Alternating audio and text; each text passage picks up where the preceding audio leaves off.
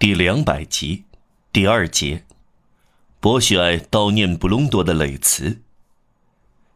一天下午，发生了上文叙述的巧合事件。莱格尔德莫色眯眯的倚在木赞咖啡馆的门框上，他的神态好似女像石柱，十分清闲。他陷入遐想，望着圣米歇尔广场，背倚是一种站着睡觉的方式。沉思者并不令人讨厌。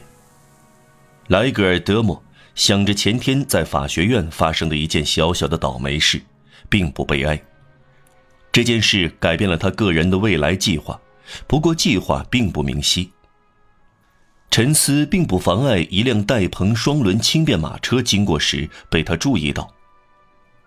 莱格尔德莫的目光在散乱的扫来扫去，像梦游患者一般。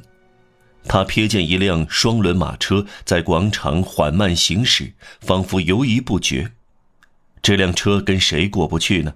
为什么走得慢吞吞的？莱格尔定睛细看，车上有一个人坐在车夫旁边。年轻人面前放着一个相当大的旅行包，这个包缝着一张卡片，卡片向行人显示出用黑体大字写的名字：玛丽·约斯·彭梅西。这个名字改变了莱格尔的态度，他挺起身来，向马车上的年轻人喊道：“玛丽约斯·彭梅西先生。”听到喊声，马车停住了，年轻人也好像陷入了沉思。他抬起眼睛说道：“什么事？您是玛丽约斯·彭梅西先生吗？”“是的，我一直在找您。”莱格尔德莫又说。怎么回事？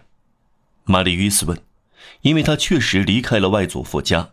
面前这张脸，他是第一次看到。我不认识您，我也不认识您。莱格尔回答。玛丽·约斯以为遇到一个爱开玩笑的人，在大街上要捉弄人。这会儿他没有好脾气，他皱起眉头。莱格尔德莫沉着冷静地继续说：“前天您不在学校里吗？”可能不在，准定不在。您是大学生吗？玛丽·于斯问。是的，先生，像您一样。前天我偶然走进学校，您知道，有时会有这种念头。教授正在点名，您不是不知道。这时候他们很可笑，三次点名不到就要除名，六十法郎泡汤了。玛丽·于斯开始听他讲，莱格尔继续说：“是布隆多在点名。”您认识布隆多？他的鼻子很尖很灵，他喜滋滋的嗅得出缺席的人。他狡黠的从屁开始。由于这个绝不会连累我，我没有听。点名进行顺利，没有人除名，普天下的人都来了。布隆多不开心。我暗想：布隆多，我的心上人，今天你别想处罚人了。突然，布隆多点到了玛丽·约斯·彭梅西，没人回应。布隆多满怀希望，重复的更响。玛丽·约斯·彭梅西，他拿起了笔。先生，我心肠好，我马上想，一个好小伙子要被勾掉了，小心，他可是真正活着，不过不准时。这不是一个好学生，不是一个坐得住的人，不是一个爱学习的大学生，不是精通科学、文学、神学和智慧书的小学究，不是被四根别针钉住的傻瓜蛋。一个系是一根别针，这是一个可敬的懒虫，喜欢逛来逛去，到外地去度假，栽培女工，追逐漂亮姑娘。这会儿也许在情妇那里，咱们救救他吧，处死布隆多。这时，布隆多把沾满除名墨迹的笔蘸上墨水，恶狠狠的目光扫视着课堂，第三次重复喊道：“玛丽·约斯·彭梅西。”我回答到，哼，结果您没有被划掉。先生，玛丽·与斯说，而我却被除名了。格莱尔德姆又说：“我不明白您这句话。”玛丽·与斯说。格莱尔又说：“再简单不过。”我坐在讲台旁边回答，离门很近，准备逃走。教授定睛凝视我。这个布隆多大概像布瓦洛所说的，鼻子很灵。他突然跳到字母 L，L 是我的名字的开首字母。我是莫城人，我叫莱格尔。鹰，玛丽·与斯打断说：“多美的名字啊！先生，这个布隆多念到了这个美丽的名字，喊道：“莱格尔！”我回答道。这时，布隆多带着老虎的温柔望着我，笑嘻嘻地对我说：“如果您是彭梅西，您就不是莱格尔。”这句话看来令您不快，但对我却惨了。说完，他划掉了我的名字。玛丽·与斯感叹地说：“先生，我十分抱歉。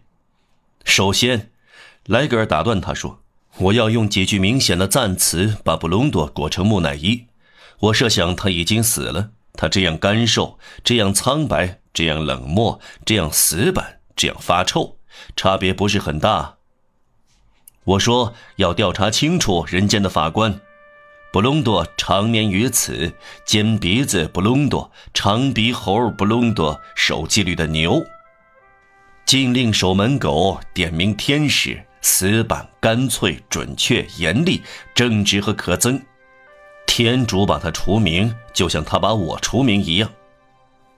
玛丽·与斯又说：“呃，我很抱歉，年轻人。”格莱尔说：“这是给您的教训，以后要准时。”真是万分抱歉，以后不要再让别人出名了。我很遗憾。哈哈哈哈！莱格尔哈哈大笑，而我却正中下怀。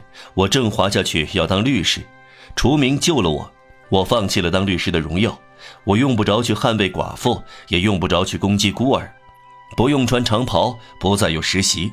我获得除名了。我倒要感谢您，彭梅西先生。我打算郑重拜访您一次，表示感谢。您住在哪里啊？在这辆马车里。玛丽·与此说：“好阔气啊。”莱格尔平静地说：“我祝贺您，您每年的租金是九千法郎。”这时，库菲拉克从咖啡馆里出来。玛丽·伊斯苦笑说：“我租住才两小时，渴望出来。说来话长，我不知道去哪儿。”先生。库菲拉克说：“到我家里来吧，我本来有优先权。”莱格尔指出：“可是我没有家。”别说了，博雪。库菲拉克又说：“博雪。”玛丽与斯说：“我觉得您刚才叫莱格尔。”德莫，莱格尔回答：“化名博雪。”库菲拉克登上了马车。车夫，他说：“去圣雅克门旅馆。”当晚，玛丽·与斯安顿在圣雅克门旅馆的一个房间里，与库菲拉克为邻。